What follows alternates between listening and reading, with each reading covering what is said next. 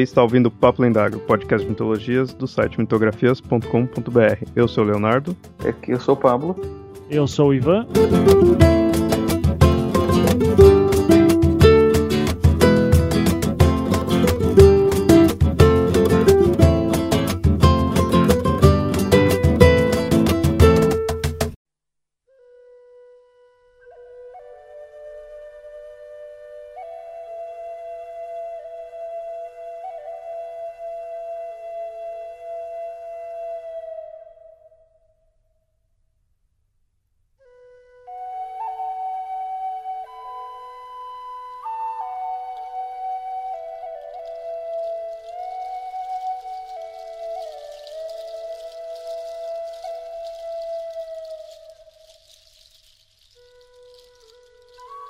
Uma peculiar civilização, com seus estranhos templos e costumes bizarros.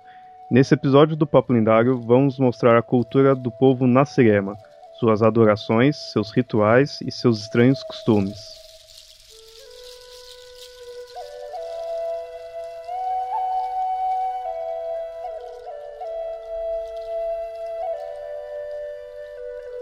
Bom, Vintes, nesse episódio aí a gente vai estar tá falando desse povo, o povo chamado de Nasirema. A gente vai mostrar várias coisas sobre eles para vocês verem como eles são meio estranhos, assim. Não sei se vocês já conhecem, já ouviram falar sobre esse povo, né? A gente vai mostrar também muita parte ligada à questão da de como é a adoração deles perante os deuses deles, os templos, né? Essa parte mais cultural e mais questão de, de adoração mesmo, né? Que é mais a, a ideia do, do cast. Uhum. É, até uma pergunta, a pronúncia tem, tem, uma pronúncia oficial, assim, porque eu a minha vida inteira chamei de Nasirema, né, meio brasileirado, né. Assim.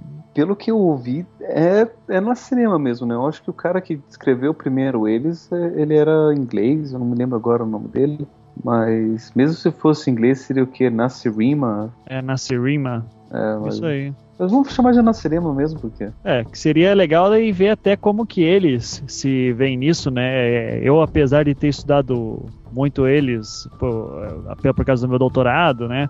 Até acredito que foi esse o motivo que vocês me chamaram. Uhum. é, apesar disso, eu não tive contato ainda de ver algum arquivo de áudio com eles pronunciando no, no dialeto deles, né?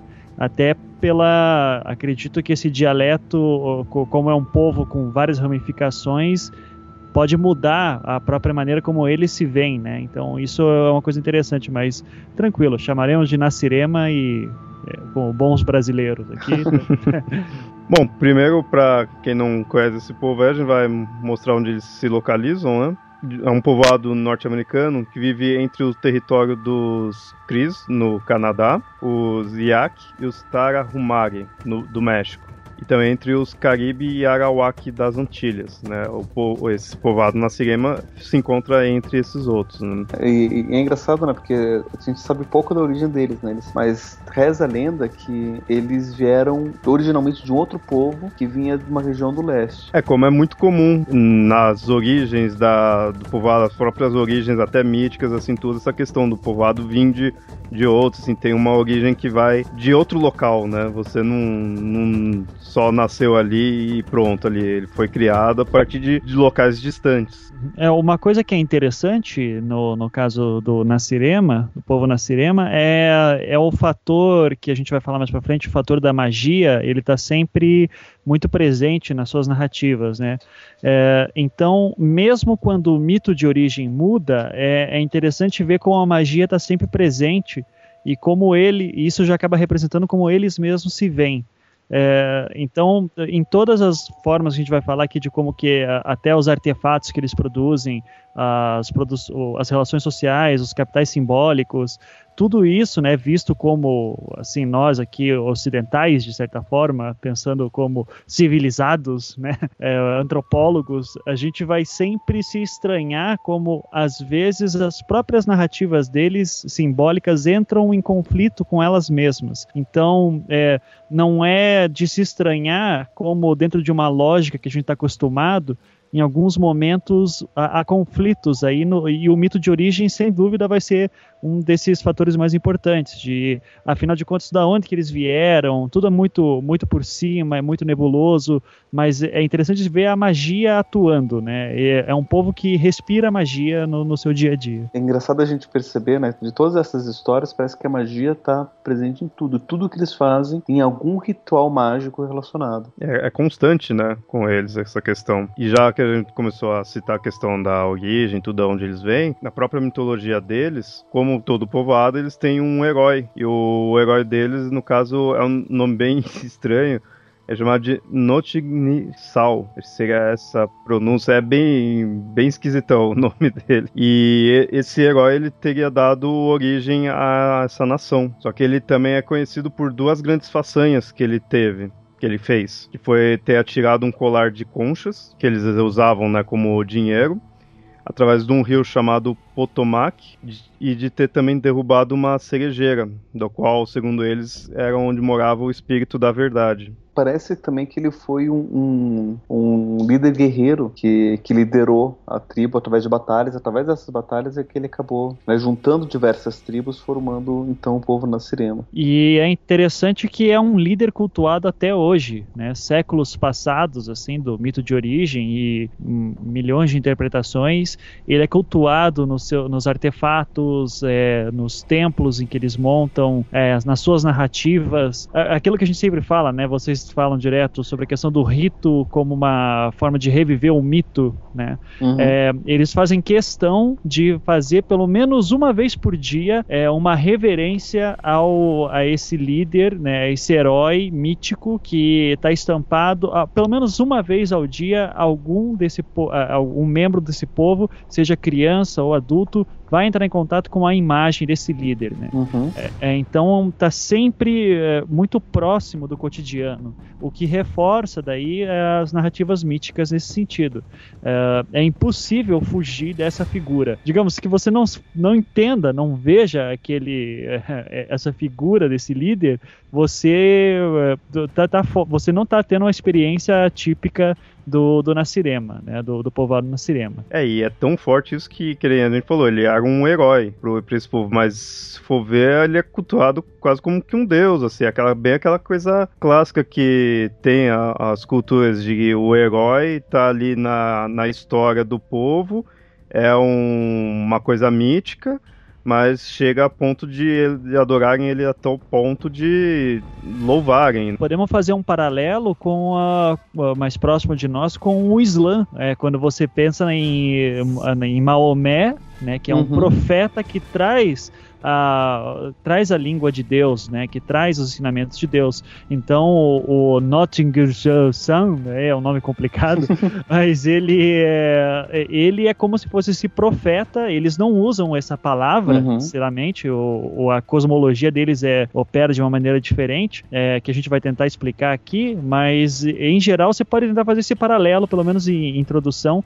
que é como essa figura de Maomé que vem traz uma palavra, liberta um povo, cria toda uma forma de sociabilidade e, e gera, assim, com isso o, o, povoado, né? Mas é, ele em si não é a divindade. Isso é uma coisa importante, porque as divindades é, elas vão ser tratadas de uma maneira diferente. Uhum. Agora, ele é como essa ponte com a divindade, é como aquela pessoa que traz a palavra, como um profeta. E, e que nem tinha falado essa questão dele ter liderado, negócio de guerra, assim, tudo, a gente vê que esse foi um povo bem guerreiro. Né? Eles tiveram muitas guerras, assim, tudo, eles, assim, não só no povo em geral, mas cada integrante assim, do povo, cada pessoa ali do povo, ele tem essa ânsia guerreira. É interessante que eles tiveram guerras até dentro de, entre o próprio povo, né? Porque sim, sim. A, a, gente, a gente tem essas ideias que as, as, as, as tribos e os, os, povos mais primitivos, eles vão guerrear contra outros povos primitivos inimigos. Né? Mas eles não, eles, é, de tanto que, que, eles, que eles cultivavam esse, esse valor bélico, eles chegaram a alguns momentos que uma determinada parte da, da, do grupo, né, da, desse povo, não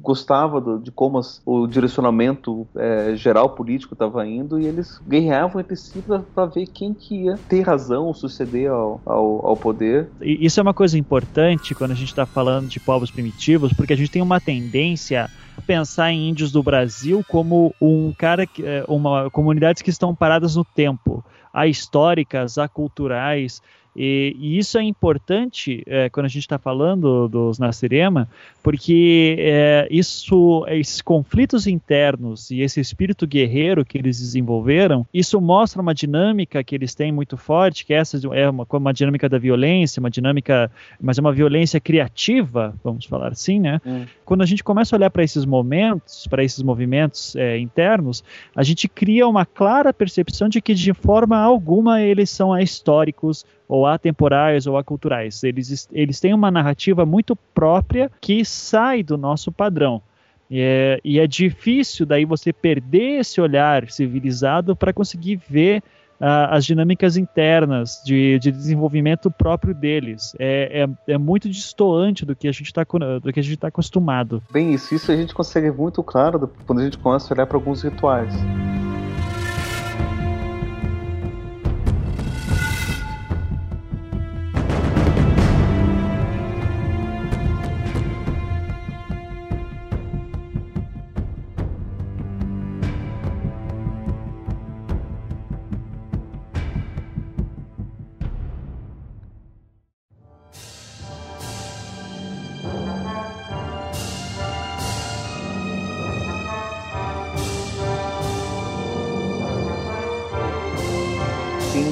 Práticas cotidianas, muitos rituais cotidianos, e um deles que eles parece que são. É, não quero dizer que eles são viciados, né? Mas é, é uma das coisas que eles. É, uma obsessão deles, né? É com, são rituais de, de, de ablução, né, de, de, de, purificação, de limpeza. É, sobre até essa questão do, que você falou do vício, né? De uma. É, vamos falar de, de um ritual que a gente está acostumado numa civilização uh, urbana, né, num, num, ambiente urbano que a gente está, que é o consumo.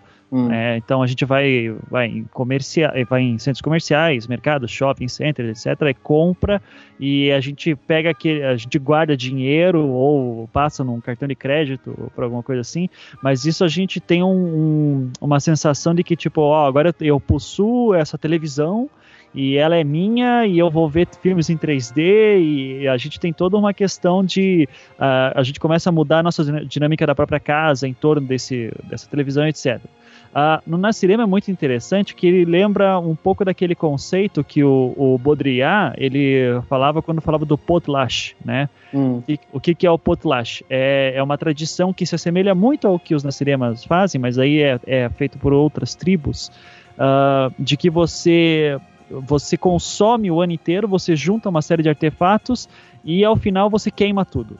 Quando termina o período de consumo, você junta todos os artefatos e você não realiza mais troca, você queima tudo. Você consome pelo simples ato de consumir. Então é interessante a gente começar a ver esse povo que é, é, o potlatch não, não funciona necessariamente assim, mas também ajuda a entender uma certa esse vício de consumo, entre aspas, assim, que eles têm, de quase de formação de identidade. E isso vai ficar muito claro quando a gente vai ver, por exemplo, alguns deuses que eles têm, porque eles começam a formar, a personificar esses deuses dentro desses artefatos que eles consomem e depois se desfazem. Então é como se os deuses estivessem que a toda hora estivessem sendo renovados. O, o deus ele nunca é estático, ele está sempre se movendo de artefato para artefato. Uhum. Mostra bem a ideia incorpórea que o deus ali teria. Né? E, e, é interessante que, que uma, das, uma, das formas de, de, de, comunhão com esse deus, né, ou com essas divindades, seriam através dessas, dessas, desses rituais quase que, que íntimos, né, de, de, de, limpeza, de purificação, né, que o, eles gastam muito tempo durante o dia se purificando, né, se limpando para até se quase que se sentir digno para poder receber e, e estar em comunhão com, com, essa, com essa divindade. É meio como se eles se mostrassem, tipo, repugnante, uma coisa imprópria, né? Então estaria sempre. Impura, né? né? Impura, isso, né? Ele estaria sempre com esses rituais, sempre essa tendência de estar tá se limpando. Né? Uhum. É, eles têm que a todo momento eles têm que estar se reinventando, né? É, e isso se dá através do uso dos artefatos, do consumo desses artefatos e da, do descarte desses artefatos. Então é um ciclo completo, né? Uhum. Você não tem simplesmente uh, comprei um artefato ou criei um artefato que agora me constitui. Não, a, a constituição do, do indivíduo ela se dá também pelo descarte. Inclusive, se você é uma pessoa que é, se você é um membro que descarta bastante, uhum. é, você começa a ascender dentro uh, em níveis sociais, vamos dizer assim, dentro, de, é, dentro dos naciremas. Né? Uhum. E, é, e, é interessante não só descarte, mas mostrar que você tem muita coisa. É mostrar que você descarta. É. Não adianta simplesmente descartar e não mostrar. Você tem que mostrar o descarte também. É, eles até têm uma, uma, assim, por exemplo, na frente das suas moradas, eles têm esses espaços que são espaços públicos, né, de troca simbólica, em que você consegue colocar uh, os seus descartes ali na frente e às vezes o seu descarte ele pode ser aproveitado pelo seu vizinho e o fato de de repente o, o, o seu vizinho ver um artefato ali que pode ser usado para ele ele na verdade está consumindo o seu descarte, né? Então uhum. isso, com isso você já acende mais um pouco. Então, Sim. opa, agora o meu descarte está sendo útil para alguém, logo eu estou acima do meu pessoa. vizinho. Que ele não precisaria desse descarte, a outra pessoa precisa. Ele já, ele já descartou, ele vai atrás de, de um outro, né? De algo a mais ali. Enquanto isso, as, as outras pessoas vêm. Se ele está se descartando de certa fase, é porque ele já tem um outro maior ou tem vários outros.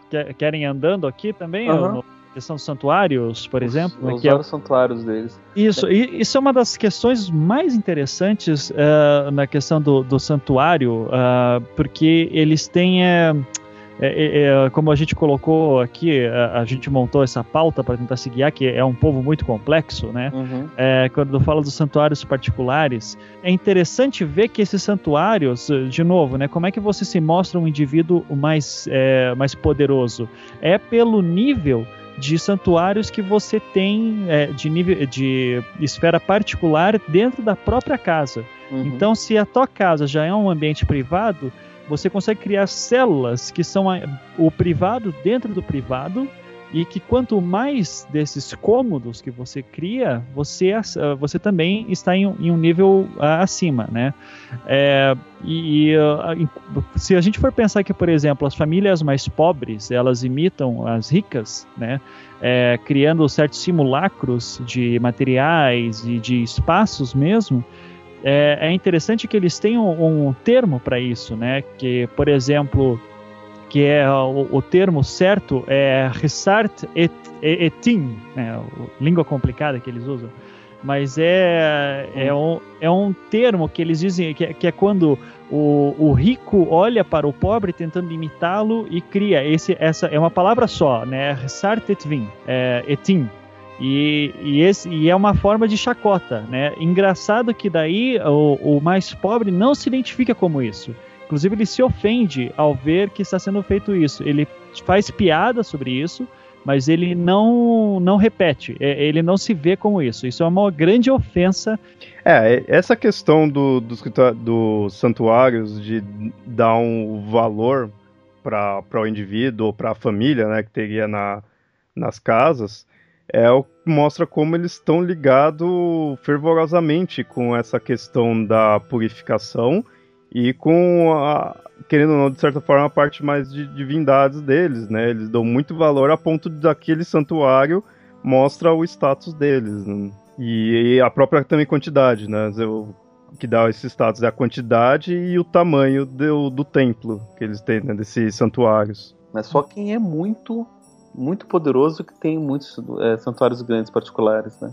As famílias mais pobres, por mais que sejam bem pobrezinhas, tem pelo menos um desses em casa, né, compartilhado Sim. pela família.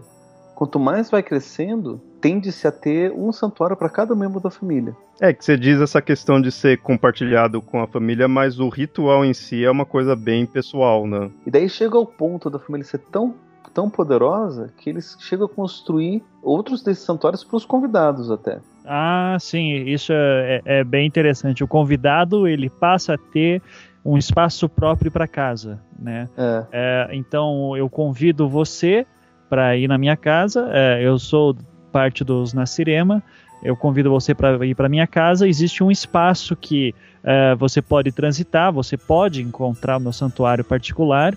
Mas se eu sou, se eu posso ostentar mostrando que eu tenho um espaço destinado só a você convidado, isso já, já me também já me é capital social, capital simbólico, né? Uhum. É, eu sou visto como uma pessoa que recebe muito bem os seus, é, os seus convidados, porque eu destino esse espaço só para eles. A partir de um certo nível de intimidade, eu até posso chamar essa pessoa, por exemplo, se ela tá, é, se ela vai ficar um tempo mais longo dentro da minha casa, é, eu até posso convidá-la a usar, é, permiti-la, na verdade, que use certos, o meu santuário particular mas é mas isso já é, já é mais raro né? Geralmente é para moradores da casa ou para familiares que estão de passagem também mas o convidado em si que não tem vínculo sanguíneo não tem ou familiar em si é, é evitado eu acho que essa questão de deixar pessoa, o convidado, é, permanecer ali no, no santuário, eu acho que mostra bem a questão da intimidade que esse convidado estaria tendo, né? Se chegar ao ponto de de um indivíduo deixar o outro usar o santuário mostra que ele já está bem íntimo da pessoa, né? Acho que acaba mostrando isso.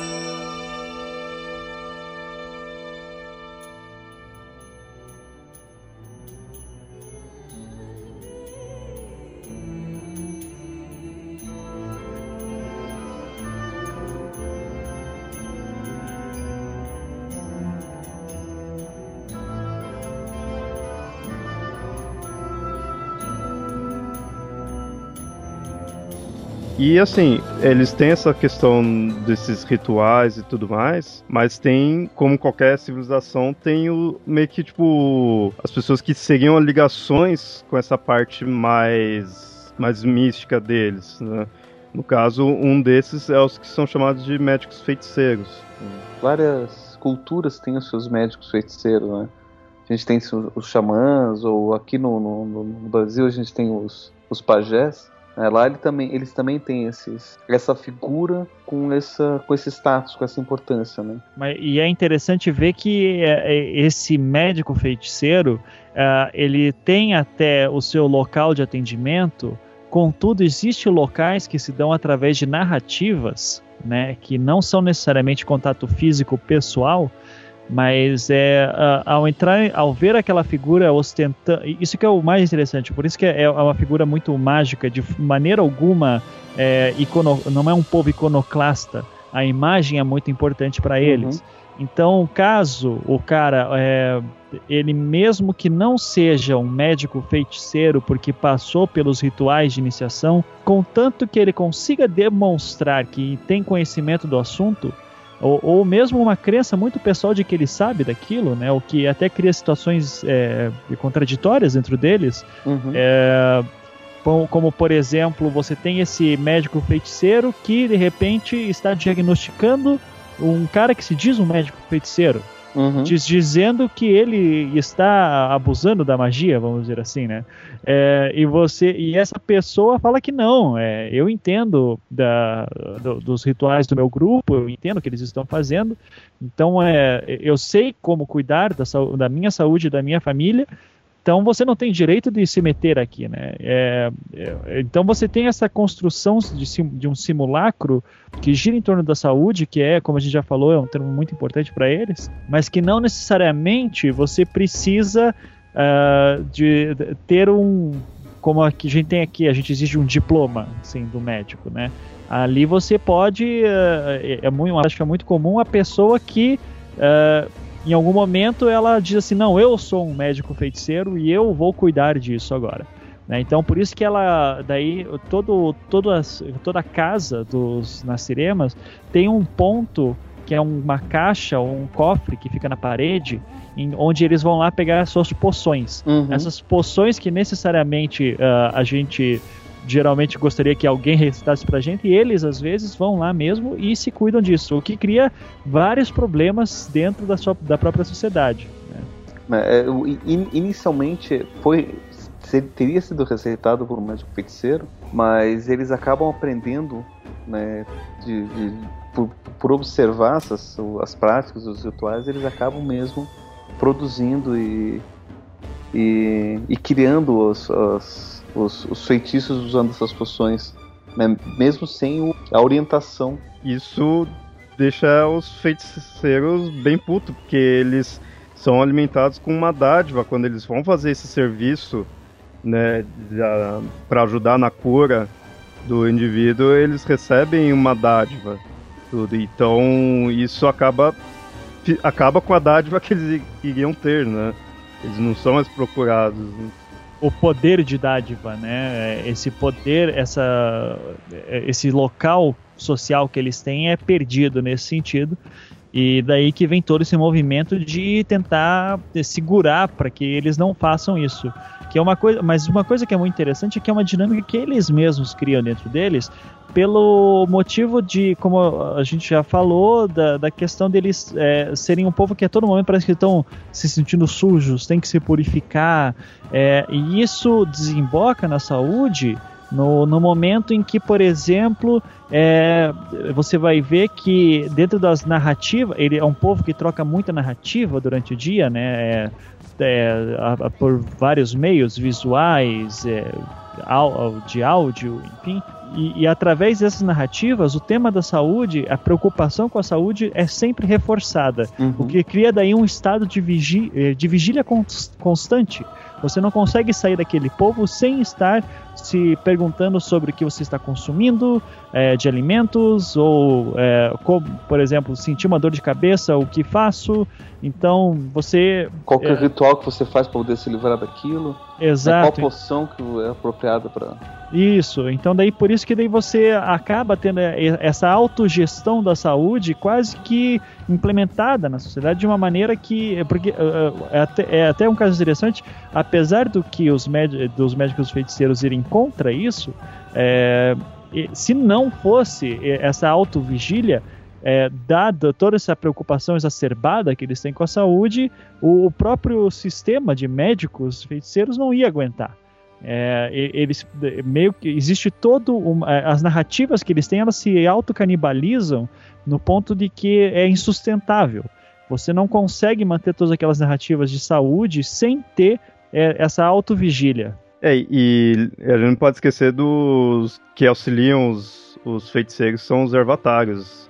Eles que realmente entregam a poção, né? Os médicos feiticeiros, eles possuem mais o conhecimento ali, da, da parte mágica e os ervatários realmente entregam a, a poção realmente para a pessoa né, que necessita. Uhum. E, e às vezes, né, é, é até interessante que né, por essa autogestão da, da, das, dessas práticas, né, muitas vezes o, o médico feiticeiro é dispensado, a pessoa vai direto ao avatar e fala: Eu preciso de uma poção assim, assim, assado. A minha já acabou, eu preciso de outra. E, e o avatar ele já, já consegue. O avatar ele não está é, preparado para produzir, para fazer os rituais. Quem faz todos os rituais de cura são os médicos feiticeiros. Né, mas os avatares eles preparam as poções e as pessoas dentro dos seus próprios santuários, elas muitas vezes tentam reproduzir esses rituais, né, sozinhos. É, até o período que eu passei com eles foi um período de seis meses, mais ou menos. É, ele era interessante de observar, como por exemplo no, nos seus hábitos alimentares, né? A primeira refeição do dia, o que para a gente seria um café da manhã, é, eles já têm designações diferentes, assim, tem uma série de categorias de como que eles se alimentam, fazem a primeira refeição do dia, é, é bem interessante é, inclusive de questão de hábitos alimentares, é, é bem diferente do que a gente está acostumado. Chamava muito atenção quando, por exemplo, eu via a, a mãe né, que de repente tinha uma figura, é, é, não, não, existe uma, uma, um papel social definido para quem que é o chefe, às vezes é a mãe, às vezes é o pai, é, nesse sentido não, não, são tão diferentes assim do que a gente está acostumado, mas é a mãe geral, geralmente ela assumia uh, o poder de passar é, é, algumas dessas poções para os filhos, né? crianças de 8, 6 anos de idade, logo no início já tomavam, junto com o café da manhã, algum tipo de poção que teoricamente ajudaria na saúde delas. Né? Isso eu não vi uma, duas vezes, isso foi várias vezes uhum. é, que eles é, viam isso. Crianças aparentemente saudáveis, mas que por causa dessa autovigília que eu citei, Uh, via-se a necessidade, a mãe via essa necessidade de passar eh, essas poções para a criança, mesmo saudável, mas como forma de prevenção. A preocupação com o, o futuro, nesse sentido, é, é sempre presente para eles. Né? A, é, um sentimento de, de novo de vigilância completa. Assim. É, hoje eu estou bem, amanhã posso não estar, então meu, meus filhos vão, vão se precaver comigo. É, e, e, é até interessante você citar os hábitos alimentares, né? Como é um povo muito, muito bélico, né, eles estão sempre preparados para uma batalha, eles não perdem muito tempo com a alimentação. Né, eles sempre preparam alimentações que precisam ser ingeridas com uma certa rapidez, né? Porque a qualquer momento eles precisam sair, correr e enfrentar uma batalha de novo. Eles não têm uma riqueza é, é nutritiva tão, tão, tão, tão variada, uhum. né? E são geralmente alimentos que são muito calóricos né, para poder suprir com essas necessidades e para serem ingeridas com, com, com, muita rapidez. Muitas vezes até, até de uma forma isolada, né? Uhum. Um, um, banquete é uma, uma celebração muito especial né, entre eles. Né? Se você vai se reunir para poder celebrar alguma coisa com comida, é uma coisa muito especial, mas, mas geralmente são, são, são práticas muito, muito rápidas, né? É, especialmente as primeiras refeições, né? A refeição da noite, às vezes, ela tem esse caráter um pouco mais familiar, né? Ou, ou de celebração do fim do dia. É, então, é, mas isso, isso é uma dinâmica interessante que se vê se, é, que ela já não é tão atuante, é, esse tipo de ritual é, festivo, seja no, no, ambiente familiar ou entre amigos. Contudo, ainda assim, de novo, isso não é uma regra geral. Uh, mas e, e é interessante ver como, apesar dessa alimentação calórica, existe um constante aviso de que é, essa alimentação calórica pode não ser tão boa, e daí de novo vem a preocupação com a saúde e o retorno aos herbatários e tudo, né? Então fica quase que um ciclo, né? é, é um ciclo vicioso isso. Uma coisa alimenta a outra. É quase como um eterno retorno nietzschiano, assim, né? Uhum. Eles precisam desse ciclo até como forma de funcionamento social. Sem, eh, sem essa dinâmica, eles perdem, por incrível que pareça, uma das características mais interessantes dele, que é uh, essa constante falta, uh, essa constante procura de, do que fazer se você quebra esse ciclo, eles meio que estabilizariam, sabe? Se tivesse uma, mais ou menos assim, se tivesse uma saúde perfeita, não seriam eles, uhum. seriam uma outra sociedade. Né? É, é importante a procura da saúde perfeita e é importante que ela nunca seja atingida. É algo bem utópico, né? Eles vão atrás disso, eles têm o, os feiticeiros que seria para ajudar nisso, só que os próprios costumes deles não deixam eles atingir e mesmo assim eles continuam indo atrás. Né? E é interessante falar essa questão dos hábitos alimentares que eles acabam fazendo de forma rápida e, na maioria das vezes, sol solitária também, que mostra, mais uma vez, essa questão que a gente tinha falado dos rituais deles ser algo particular, algo privado, né? Eles, eles apesar de ser uma sociedade, de um interagir com o outro, eles acabam sendo muitas vezes solitário nessa questão desses rituais. Né?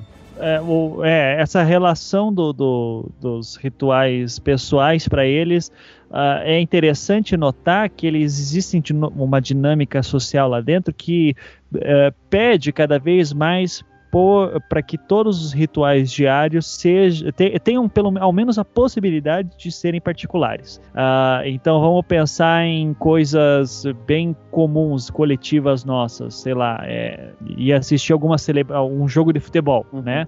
Algum tipo de celebração pública para eles é importante que exista a possibilidade tanto de ir em um evento de celebração pública, quanto de uh, obter uma narrativa muito próxima do, mais fiel possível, mas dentro da sua casa. É, isso se dá através do, de, eu não sei o, qual o termo que a gente pode usar aqui, é, mas, mas assim de interlocutores que fazem essa ponte entre o público e o privado dentro do seu aspecto privado. Né? Uhum. Uh, e isso se dá através de uma série de artefatos que são muito complexos aqui para a gente explicar, uh, mas é que basicamente isso pode alguns artefatos são tão elaborados que podem privar todos os seus sentidos até de um cômodo para outro. Você tem a possibilidade de entrar numa bolha dentro do seu próprio espaço familiar. Então, se você não quer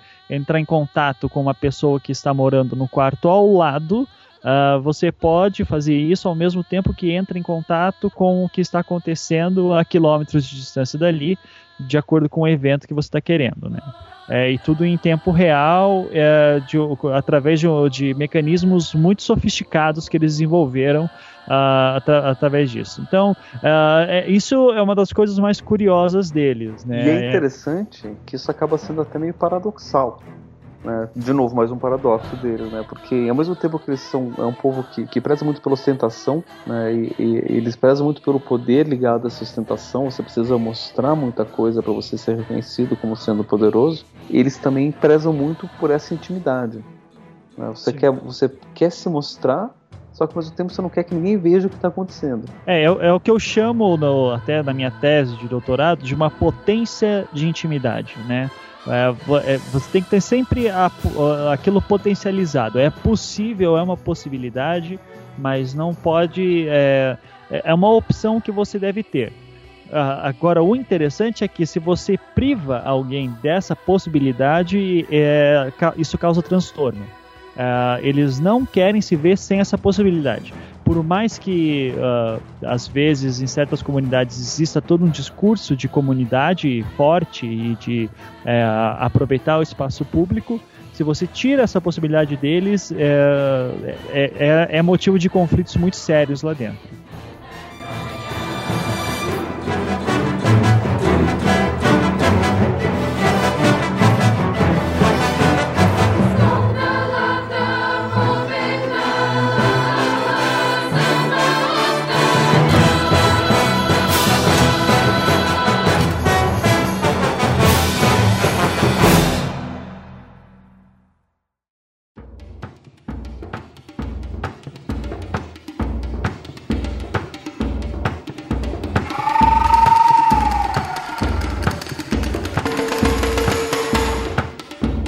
A gente tinha falado essa questão dos hábitos alimentares deles, e isso também está muito ligado com um outro sacerdote que eles têm, que a gente tinha falado né, dos feiticeiros, que são chamados de sagrados homens da boca. Muitas vezes são chamados de temíveis, né, os sagrados homens da boca, porque realmente os feiticeiros, os, os indivíduos, como a gente tinha falado, né, os indivíduos do, do povo nascente, em tudo, eles vão nos feiticeiros, mas muitas vezes tem uma certa aversão. No entanto, essa questão dos os homens da boca, que eles chamam, é uma versão muito maior. É algo realmente que chega a assustar. Muitos acabam tendo realmente medo de, de ir ao encontro né, deles. E realmente tem práticas bem bizarras. De certa forma, eles estariam meio que abaixo dos feiticeiros, né, nos for colocar numa hierarquia, os feiticeiros seriam bem mais imponentes, bem mais importantes, e logo abaixo estaria esses sagrados homens da boca. Só que uma coisa interessante é que por mais que esses é, os, os, sagrados homens da boca eles, eles estejam abaixo eles são reconhecidos muitas vezes, né, como sendo abaixo dos mestres feiticeiros, parece que é uma, um todo guerreiro, todo toda pessoa que, que tem uma função na sociedade, ele precisa ter acesso, né? Esse acesso precisa estar garantido até os sagrados homens da boca. Uhum, né? Sim. É uma coisa que, tipo, eles podem até não precisar ir até o médico, o, até o médico feiticeiro, uhum. porque afinal de contas eles podem reproduzir os rituais nos seus próprios santuários, né? De uma, de uma vez ou outra. Mas os sagrados homens da boca não, eles precisam ter esse acesso garantido.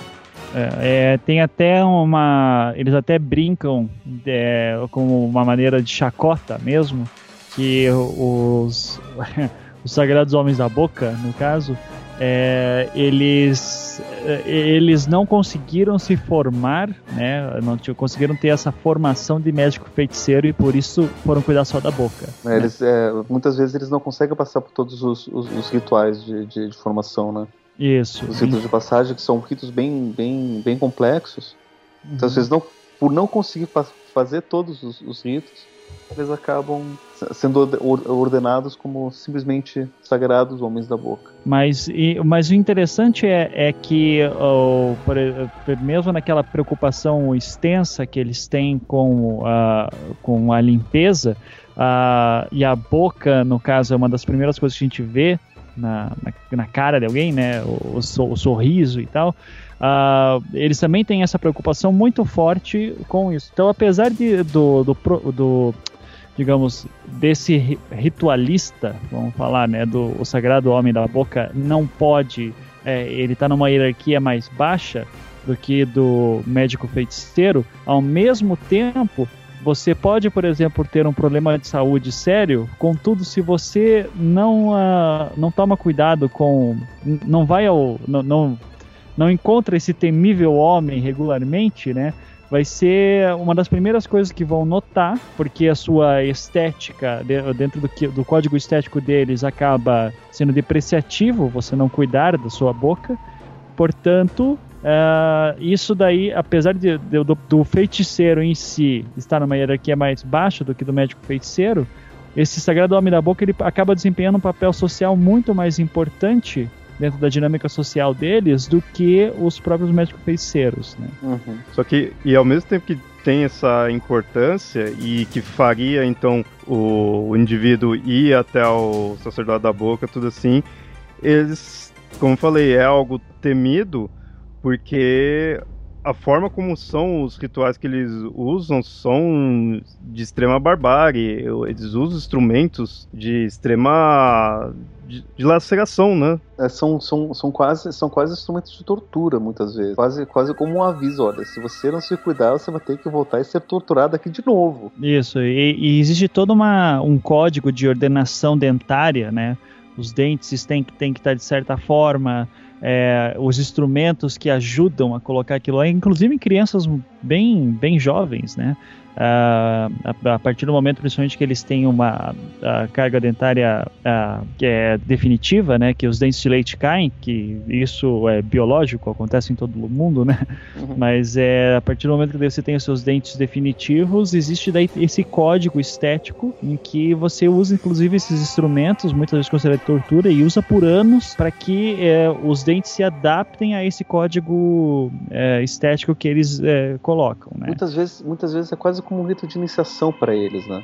Sim. Tipo, sim. eles esperam os dentes virem, se os dentes estão tortos, eles fazem todos esses, esses procedimentos de, de, tortura durante a puberdade. E se ele conseguir passar por, por toda essa, aprovação, ele vai ter uma estética aceitada, aceitável, né? Isso me lembra até o, o, um outro povo na distante, não sei se vocês já ouviram falar dos homens crocodilo. Ah, sim, sim, é sim. É um, povo, acho que na África, que o rito de iniciação deles é fazer cicatrizes na pele que formam queloides, que, que no final é, é para parecer como se eles tivessem pele de, de crocodilo. E uhum. essa é a estética desejável deles. Uhum. Se eles não passam por isso, tipo, se o, o jovem ele tenta fazer ele não consegue porque ele não aguenta dor ou por qualquer coisa, quando ele cresce sem essas marcas, ele não é bem visto pela, pelo, pelo, pela tribo. Né? Uhum. E é, é, uma coisa parecida acontece com o Sassrema com relação aos dentes. E um fato curioso também é é que foi bem lembrado essa questão de que é, é, em um período específico da vida, como um rito de passagem mesmo. Então você vê muitos membros é, do, do Nascirema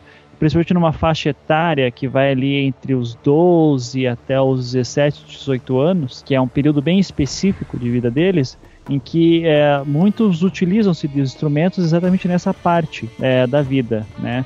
Ah, até para que depois que eles atinjam a maioridade, é, eles daí sejam mais bem vistos pela sociedade. É raro ver um membro na, dos Nasirema com mais de 18 anos utilizando um desses aparelhos. Inclusive, uhum. existe uma conotação infantil caso eh, essa pessoa utilize certos instrumentos. Né? Então é marcado bem com uma idade mesmo. E, e mais uma vez, voltando àquela própria característica que o povo Nasirema tem de apesar de ser social, eles vivem de forma mais privada, mais solitária, eles têm também com essa questão dos sacerdotes da boca, eles têm a questão também rituais solitários que eles fazem.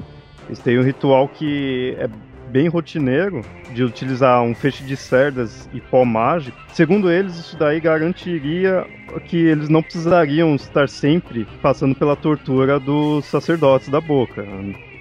Apesar de que é algo que todos sabem que é inevitável, principalmente na, na idade que a gente mostrou, se a pessoa não faz esse ritual, é, ela tá fadada a cada vez mais ser torturada mais ainda pelo sacerdote. Né? E, só que muitas vezes acaba sendo uma autotortura, assim, porque eles usam desses pó mágicos, usam poções que acabam. Elas têm características assim, meio corrosivas para a própria pessoa, né? E que ele utiliza e deixando é, com a, com a ideia de que tá ficando bom, né? Tá ficando estético para ele também. É, é, impressionante ver, por exemplo, que um ritual completo de limpeza é, da boca dentro do, dos padrões dele pode levar de 5 a 10 minutos, isso repetido num, plano ideal é, três vezes ao dia, né? É, então, mais vezes se for possível, mas existe também um limite para não passar que daí eles já dizem que é ruim. Uh, mas isso, esse tipo de ritual também é interessante que visa uh, uma adoração a um Deus que não tem nome, é, não tem um nome específico, ele se muda várias vezes, mas que tem a ver com esse bem-estar corporal. Né? Uh, é um Deus que é um dos mais cultuados assim nas suas práticas diárias. Uh, e, e, tem a ver com esse lado da beleza deles. Né? Você poderia chamar de um deus da estética, um deus da beleza. Uh, não existe um nome específico, mas está relacionado com a autoestima deles. É, o, o, plano físico é muito importante para ostentar a própria felicidade. Né? E mesmo que não, se, não precisa ser uma felicidade verdadeira, isso que é o interessante. Mas a aparência ela tem que ser importante. Então é um povo realmente muito alegórico nesse uhum. sentido e a alegoria está impressa no corpo. Você tinha falado essa questão dos homens crocodilos, algo também que lembra essa questão é das dilacerações que eles fazem, é, passando né, lâminas na, na face, né? E isso também muitas vezes é relacionado a essa questão estética. Quase como se, se um, um, um ritual permanente do homem, né? É, até mesmo para poder ser aceito. Né? Um, um, um, homem que não faz, não, não faz é, lacerações faciais, ele, ele passa a ser cada vez mais mal visto pela sociedade. É, é uma clara recusa da condição natural humana neles, né? E, e você vê isso é, claramente também quando você vê que algumas mulheres também fazem o mesmo ritual uh, de maneiras um pouco diferentes, mas o objetivo é o mesmo. Né? É quase como uma, uh, de novo, uma recusa da, da, do, do, do, próprio estado, da condição do corpo humano natural. Né? E é uma forma de você adequar se adequar ao padrão que o, que o próprio povo impõe sobre como que, tem que, como que a pessoa tem que se mostrar. Tem que fugir dessa natureza cada vez mais de acordo com o padrão socialmente imposto. É, existem até certos rituais em que você vai ter certas uh, é, reuniões entre esses membros do, da Cirema e que se você não tem um número correto de dilacerações faciais, você uh, é excluído do grupo, né? Você tenta passar por todas as etapas de, de ingresso daquele grupo que você está tentando adentrar, e, mas se não gostam do número de lacerações que você, que você fez, eles não dizem isso claramente, mas existe uma repulsa que acaba excluindo aquele membro, aquele uh, aquele candidato do grupo, né? Uhum. Que quer entrar no grupo. Então é uma dinâmica social bem interessante. E, tá, e a gente falou essa questão dos, dos feiticeiros, das dilacerações baseadas nessa parte de estética e voltar também na questão de saúde, é, existe um local onde você encontraria isso. Claro, eles têm esses rituais é, privados deles, né, as dilacerações que faz na, na própria casa, mas existe templos que onde haveria inúmeros desses feiticeiros, inúmeros desses sacerdotes. Que todos esses serviriam para poder dar um suporte maior para quando essas práticas privadas não cumprem aquilo, não, cumprem o esperado. Né? De novo, né, essa questão toda, toda do, do ritual mágico né, presente. Muitas vezes, quando a mágica pessoal não funciona muito bem, Né? Quando ele tenta fazer alguma coisa, a magia não funciona, ele procura esses templos que supostamente lá, né, eles têm a esperança de que lá os, os rituais e as magias funcionem mais, melhor, né? Que muitas vezes você encontra esses feiticeiros em campos mais específicos, né? então eles seriam mais poderosos, assim, não é aquela coisa só que a pessoa faria o ritual na casa, algo mais simples, são algo bem mais específicos, mais fortes, então seriam para casos mais sérios e com isso muitas vezes casos também mais bizarros, né? Algo mais doentio, né, também. É, é, modificações mais agressivas do corpo, inclusive, é, ou remoção de partes do corpo, isso acontece também. Hum. Uh, às vezes por questões de saúde, muitas vezes por questões estéticas. É, então há casos bem curiosos assim de, de, que eles fazem. Contudo, o que é interessante a gente notar é que apesar desses templos serem, é, serem realmente de, amparo para a saúde, para coisas mais sérias, é, não são todos que têm acesso. Né? Isso é uma coisa interessante. Você tem que, você tem que provar que merece ter acesso a, a este ambiente. Existem, inclusive, grandes uh, discussões lá dentro sobre quem que vai poder afinal de contas, usufruir do, do, dos artefatos e da, dos rituais que os templos oferecem. E é uma coisa que para eles é muito, é, muito séria, né? Tanto é que eles é, evitam muitas vezes ir até esses templos, porque eles sabem que se eles vão para esses templos, eles vão ter que deixar uma, uma boa parte do, dos seus bens lá com uma, uma espécie de, de doação como um pagamento, com, aliás, um pagamento para os sacerdotes pelos rituais que foram feitos.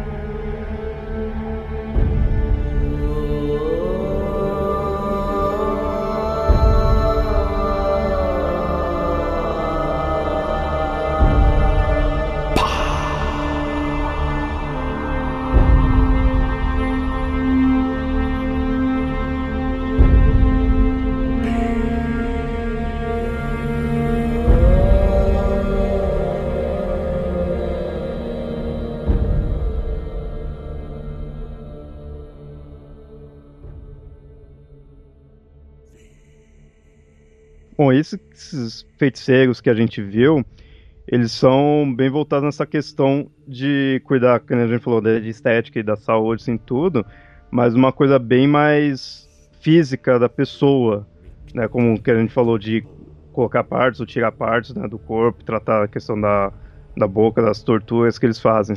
Mas também existe um outro profissional que ele já não chega a ser tão físico. Tanto é que ele é, ele é conhecido como o Doutor Bruxo, ou extremamente chamado de ouvinte. Ele é algo mais relacionado à mente. É, o poder mágico dele se estende à fala e aos ouvidos, daí, né? Uh, ele inclusive usa-se daí esse termo uh, muito colocado lá como uma cura pela fala, né, talvez, uh, ou a cura pelo próprio ouvir, então, o sentimento mágico que se coloca nessa relação entre o doutor bruxo e o paciente é, é, é muito interessante de ver e, inclusive, notar que uh, as pessoas que procuram o doutor bruxo uh, estão dispostas a colocar o mesmo com todo esse cuidado que eles têm da questão é, privada, a, a, expor muitas das questões mais íntimas deles dentro dessas sessões, né?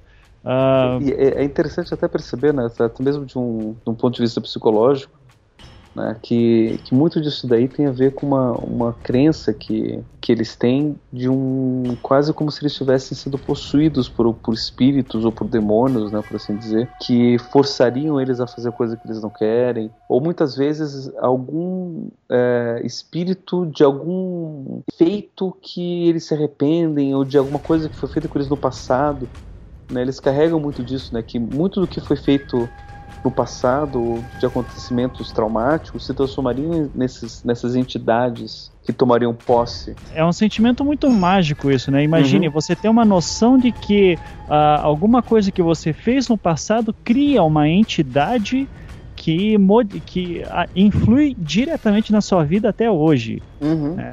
E, e, como que você exorciza essa entidade, né? Sejam demônios ou anjos ou elementais. Uhum. É, é, existe toda uma hierarquia sobre como esse, essas entidades são criadas e como que elas influem mais ou menos na sua vida. É, e, e, é interessante, né? Porque tu, é, um, é um ritual ativo-passivo, uma coisa meio estranha, porque o, o, o bruxo, ele não vai agir diretamente sobre a pessoa, mas ele vai tentar criar todo um, um espaço onde a pessoa pode tentar trazer, as muitas vezes até é, personificar esses espíritos, né? E, e, através desse relação com o próprio espaço de, de, de trabalho, a pessoa pode a, acaba acontecendo todo todo esse exorcismo. E às vezes até quem vê de fora esse ritual pode até pensar que o, o, o bruxo não faz nada ali. Uhum. Ele só tá simplesmente ouvindo, né? Por isso que ele também recebe esse nome de ouvinte. É porque, como a gente tinha falado antes do, do feiticeiro e do Ervatar, que eles tinham a questão da poção, era algo mais ali visual mesmo, mais material. Tudo. O do bruxo, ele é mais o poder das palavras, né? É mais o encantamento que ele teria. Todo o ritual do exorcismo aconteceria quase como que por indicação e orientação né, do, do bruxo, mas quem faz, faria todo o trabalho de, de exorcismo é o próprio própria pessoa que teria possuído por esses espíritos, né? Ou demônios, sei lá. E existe toda uma ética também do, do, do bruxo, né? Do doutor bruxo, que é o que está sendo confidenciado a ele não pode uh, ser, ser dividido com os outros membros do, dos Nasirema, porque existe até uma superstição de que caso faça isso, o espírito pode ficar mais forte. Uhum.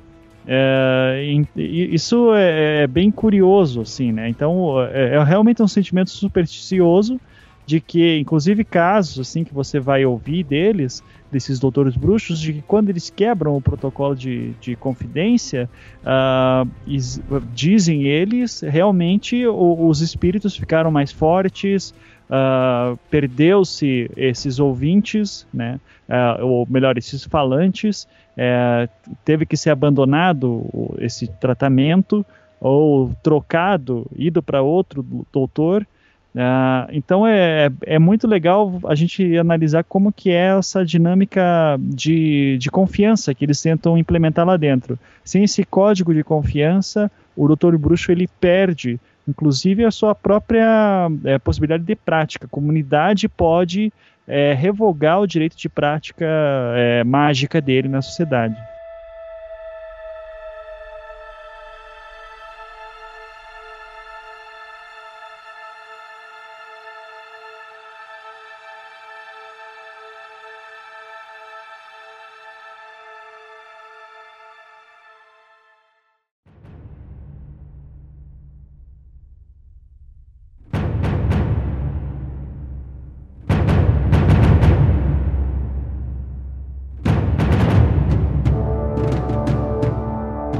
Bom, a gente falou de alguns rituais. Agora, um, um outro ritual que eles têm é a questão do, dos rituais de reprodução, do qual é meio. Se encontra muitas contradições nesses rituais de, de reprodução que eles têm, como por exemplo, é, questão da própria gravidez. Eles têm muito esforço para evitar. E muitas vezes, quando não consegue, próprias mulheres tentam esconder esse estado. Beleza, ela esconde, mas uma hora não tem como, tem chega ao parto, né, da hora da criança nascer. E mesmo assim também é um local em segredo, fica ele, fica a pessoa e o feiticeiro que vai cuidar disso, mas ninguém mais perto, ninguém para ajudar, sabe? É, é, algo bem também particular.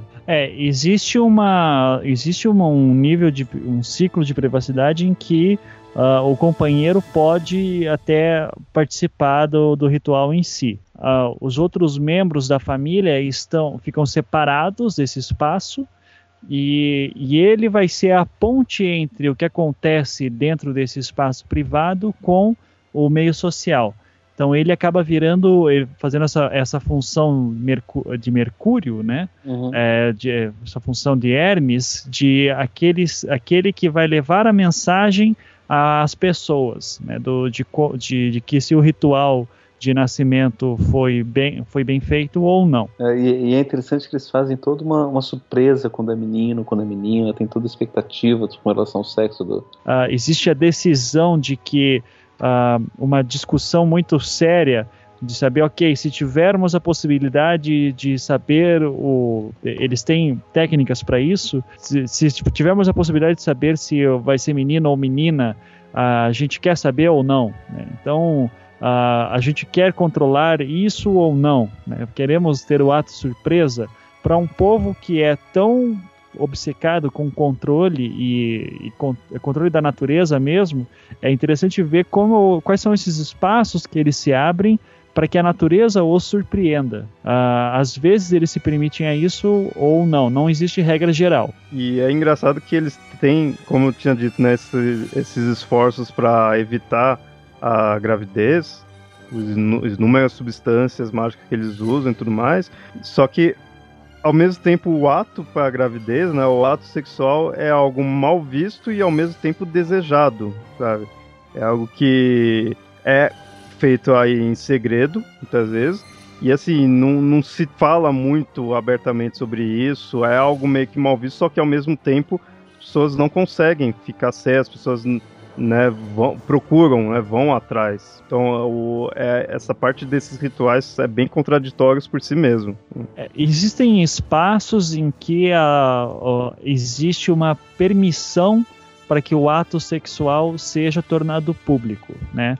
Mas isso não em grandes é, escalas, mas existe pequenos espaços, a gente já conseguiu identificar alguns fenômenos assim, em que uh, existe uma declaração, é, existe uma declaração de um membro dizendo, ah, esta noite é, terei relações sexuais com fulana de tal ou fulano de tal, uh, ou até mesmo existe uma rituais específicos da procura pelo, pelo ritual de reprodução, uh, às vezes com cunho recreativo, maioria das vezes com cunho recreativo.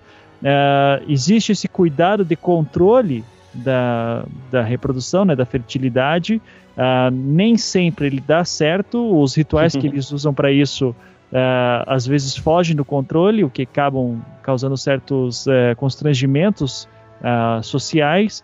Mas o que é interessante notar é que existe a espera de que em algum momento aquela e, e se dá numa faixa etária bem específica também que é lá pelos 24, é entre 24 e 30 anos, vamos colocar assim por cima, de que uh, aquela pessoa torne-se pai ou mãe, sabe?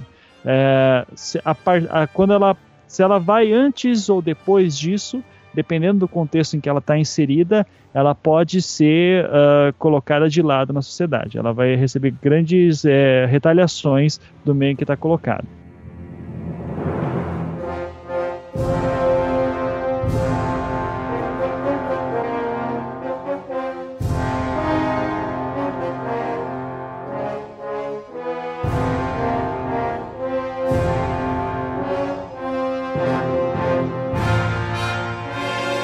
Bom, esses foram os rituais que a gente falou, diversos rituais estranhos e os sacerdotes. Mas aqui com a questão do papo lendário, a gente fala da, das crenças em tudo e foca também nos deuses que eles acreditam, né? Então a gente vai falar de um deus dos Nascemos, que é o deus Halud. Que talvez seja um dos deuses mais cultuados. É um deus praticamente imprescindível, né? Ele não seria o deus dos deuses, né? Mas ele teria um poder quase que supremo entre todas as, as formas de, de divindade. É, eu já, já pude conferir algumas comunidades dos Nasirema em que o deus Halod ele é o, o, o mais forte, né? Dentro da hierarquia é, nesse sentido, eles são muito próximos do que a gente pode ver quando vai tentar ah, encontrar as narrativas gregas, né? Você tem diferenças sobre como certos mitos se dão. Uh, nesse caso, a hierarquia do deus Halod ela é bem uh, complicada de ser traçada, porque muitas vezes ele é colocado como o deus supremo, e é engraçado a gente notar como todos esses uh, rituais que a gente falou, esse Deus ele, tem, ele está presente, né? em maior ou menor grau ele está presente. Então, como a gente acabou de falar dos rituais de reprodução, existe uma grande preocupação de que se no momento em que existe a concepção de um, de um feto ou de uma criança que vai nascer, se o Deus Hallowed vai abençoar esse casal, por exemplo. Uhum. Esse é uma, eu diria que é uma das, se não a maior, uma das, uma das três maiores preocupações assim que que um membro do Sansirema teria ah, ao ver-se grávido ou com, com, a mulher grávida, né? É, a, a bênção do Deus Hallowed, ela é uma das mais importantes no, é, é, mais decisivas na constituição de família. Acho que está relacionado à questão que ele seria um Deus focado na fortuna e no destino, né? Então, por essa questão do destino, eles ficariam com essa preocupação da criança, né, de estar abençoada por esse Deus. É, a bênção do Deus Hallowed é, claramente mostra um controle do destino. E como a gente já falou, né, todo esse cuidado que eles têm de controle contra a natureza é imprescindível essa bênção desse Deus, porque é basicamente o que dá autonomia do homem frente à natureza. Uma pessoa abençoada pelo Deus, ele é bem vista né, pela sociedade. Para ser tipo meio que agraciado assim pelos deuses, teria que prestar os sacrifícios, né, como é muito comum, mas também tem que mostrar se Deus está abençoando ele. Não basta só ser abençoado, ele tem que também mostrar para a sociedade e para os outros indivíduos ao redor dele que esse Deus está abençoando ele. Isso vai tornar ele bem visto. E uma pessoa que não tem essa bênção é mal vista pelo restante, né? É bem considerado uma escória. É, tem até, como, quando a gente falou no, no início do, do papo sobre a questão do consumo e do descarte, né? Que o descarte, ele faz parte do, desses sistemas simbólicos deles de ostentação. É, o, o, descarte, por exemplo, e a constante uh, o reinício, reentrada no ciclo de, de consumo de artefatos, uh, é uma clara marca de que o Deus Hallowed está, está abençoando aquela família, aquele núcleo, aquela pessoa. Né? É, sem essa bênção não existe descarte. Então existe uma posse fixa, e a posse fixa daí é considerada demoníaca.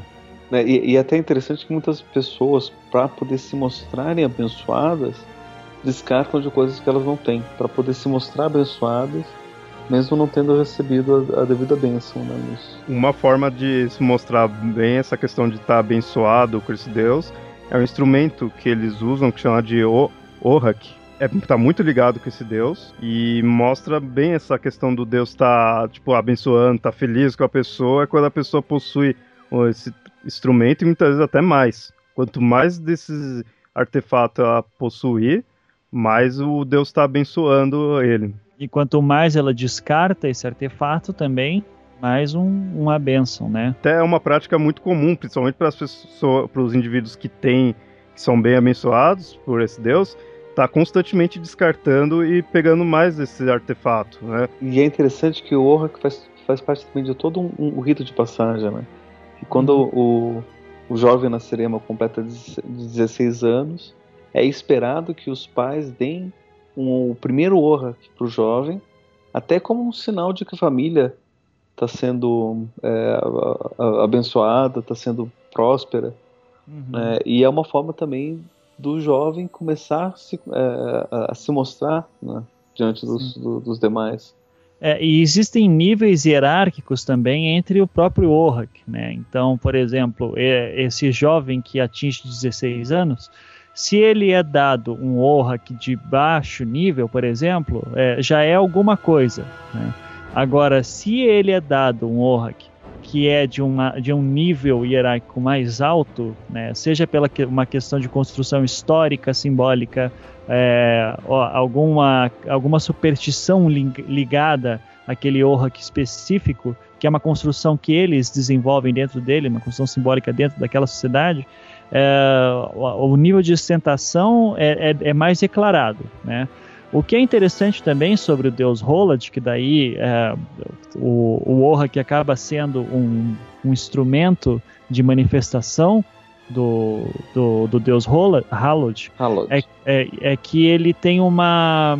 é que existe também às vezes, vamos dizer assim, vamos dizer que uma família sinta-se não abençoada pelo Deus Hallowed, né? Existe uma uma mecânica dentro deles, uma estratégia de fazer uma aposta na bênção desse Deus.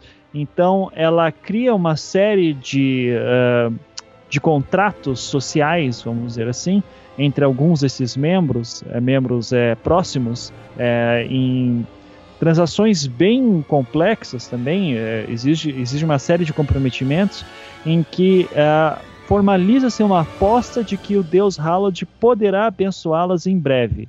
E caso o Deus Hallowed não se manifeste em breve, é, ele é muito presente e caso ele não se manifeste, essa família arrisca perder tudo o que tem, né? O, o pouco, essa aposta que ela teve, inclusive ela pode uh, pegar alguns Orrax para ela, um ou dois, alguns vários. Se ela, se ela não recebe a bênção do Roland ao final desse, é, desse processo, arrisca ela perder não apenas o Orrax que teve dentro dessa aposta, como também tudo que tinha anteriormente a isso. É, e, e, o mais interessante é que todos esses acordos são feitos né, por um por um grande templo do, do, do deus Halod, né, os, os Knabs, e eles são implacáveis, né? Quando você não cumpre com, com a sua parte, eles vão e executam a, a, a, retirada dos bens, né? É, é uma manifestação física e bem precisa de, do, do deus Halod. Uh, mais ou menos como a gente pode pensar numa inquisição medieval, assim, né? É, se você não fez tal coisa, existem esses órgãos, uh, que é, esses templos, que uh, os knabs que podem realmente, uh, ou melhor, eles vão é, regular todas as transações assim, a partir dali, né? Acho que essa imposição que eles têm, esse, essa coisa ferocidade assim que eles teriam é devido à importância que o Deus tem na sociedade, né?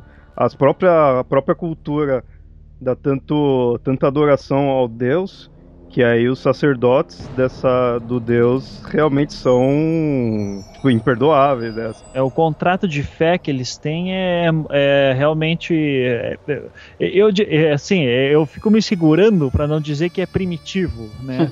Sim.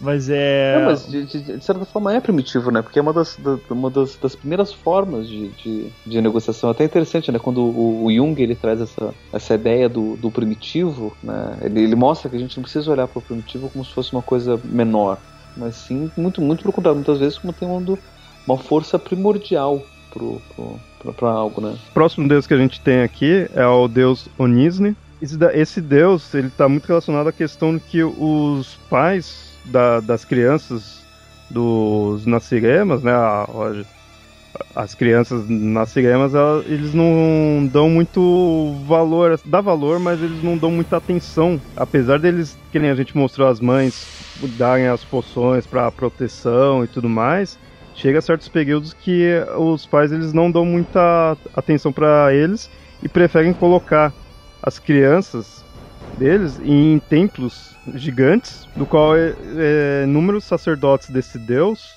vão estar tá cuidando das crianças, vão estar tá exorcizando demônios que seriam demônios caóticos que iriam, segundo né, a crença dos nascerianos, seriam demônios caóticos que iriam atingir as crianças caso elas não ficassem no, nesse templo. É, é mais uma, uma das apostas, vamos dizer assim, é, que eles têm de, de controle da natureza, né?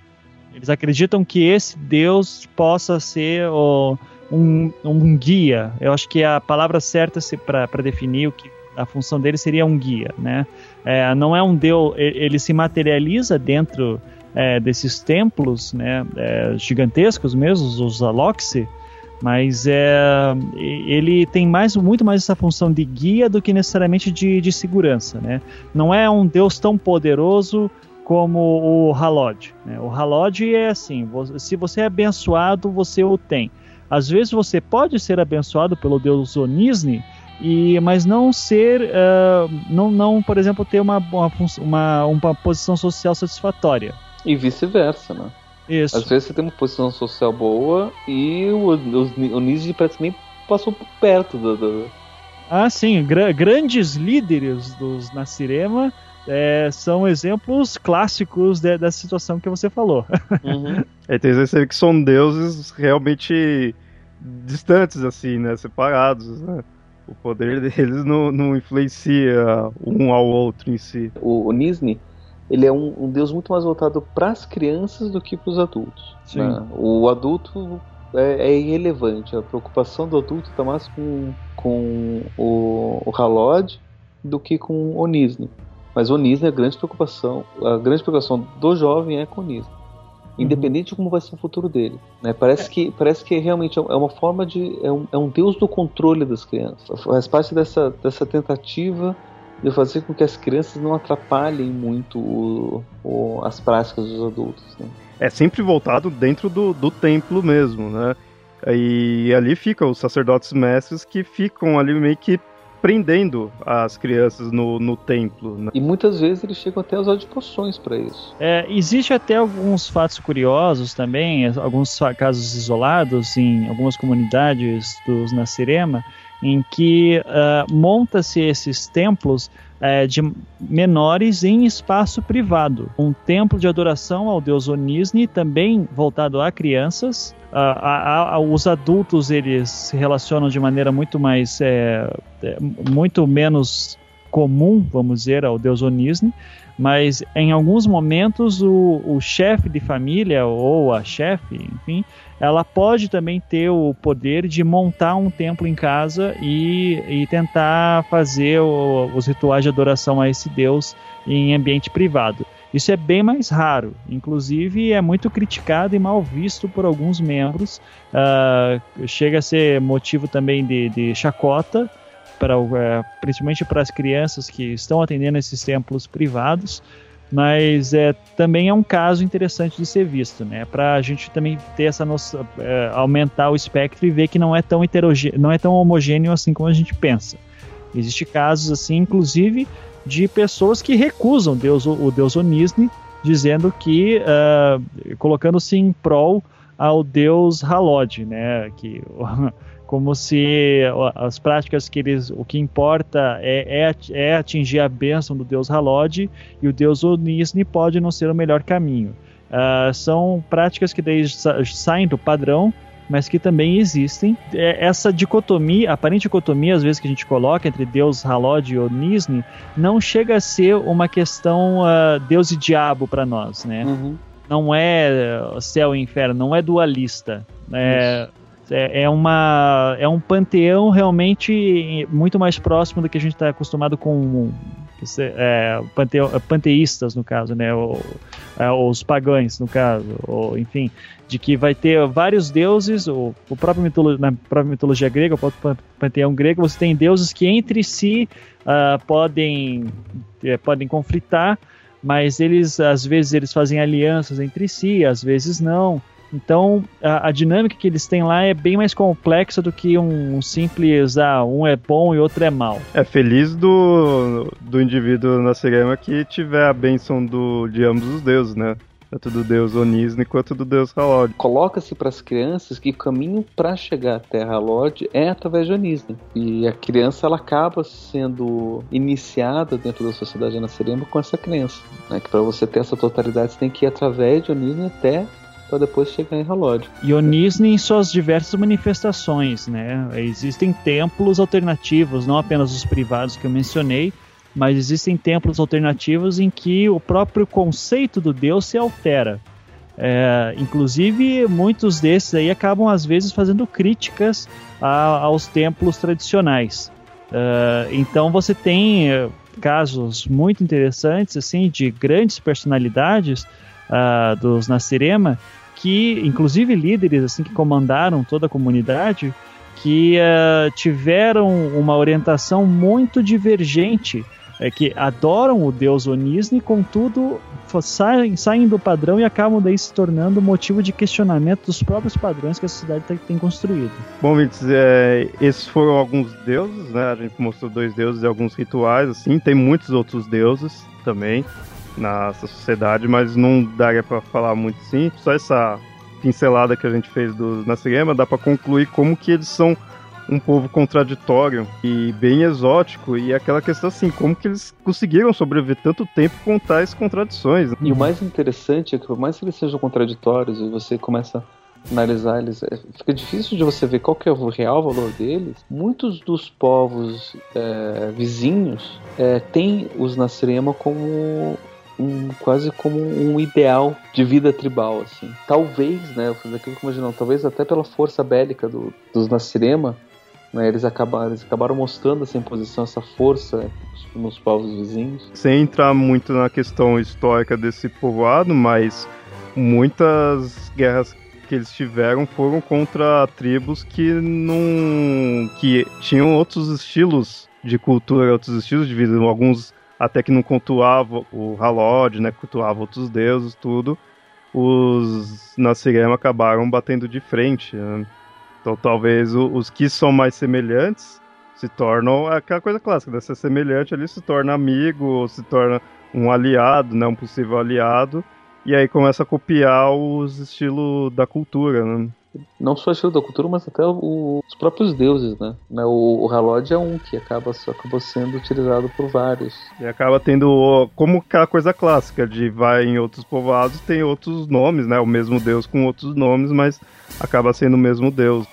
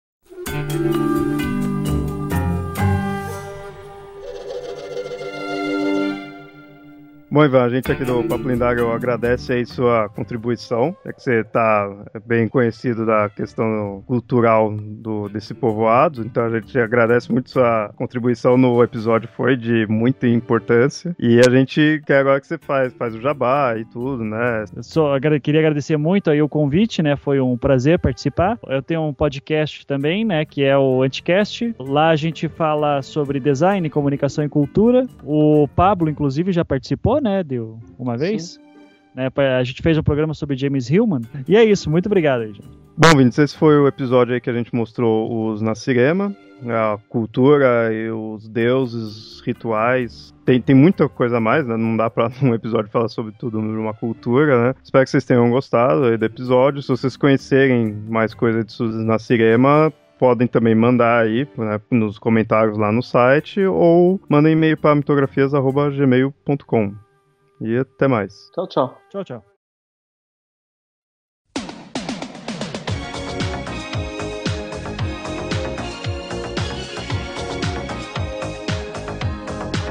Então, gente, eu não sei se vocês perceberam, até mesmo pelas músicas, né? Isso daqui foi uma grande piada de 1 de abril. Né? Na verdade, isso daqui é um exercício que algumas aulas de antropologia fazem, a tentativa de da gente né, poder perceber que Muitas vezes, quando a gente olha alguma coisa muito familiar, com olhares distantes, pode parecer uma coisa muito distante da gente. E o nosso trabalho tem que ser justamente o contrário, né? Pra gente poder olhar até as coisas distantes com, olhares com olhos familiares pra gente poder perceber essa proximidade. Né? Procurem na internet sobre os Nascerema que vocês vão ver esses, o texto com, na íntegra com mais detalhes. Mas só um pedido, né? Não estraguem a surpresa nos comentários, né? Pra quem ainda não ouviu o podcast, né? Entrem na brincadeira, finjam que realmente é um povo que existe de fato. Caso ainda não tenha percebido, entregue o ouro e tudo, escreva na Cirema e leia ao contrário, você vai entender.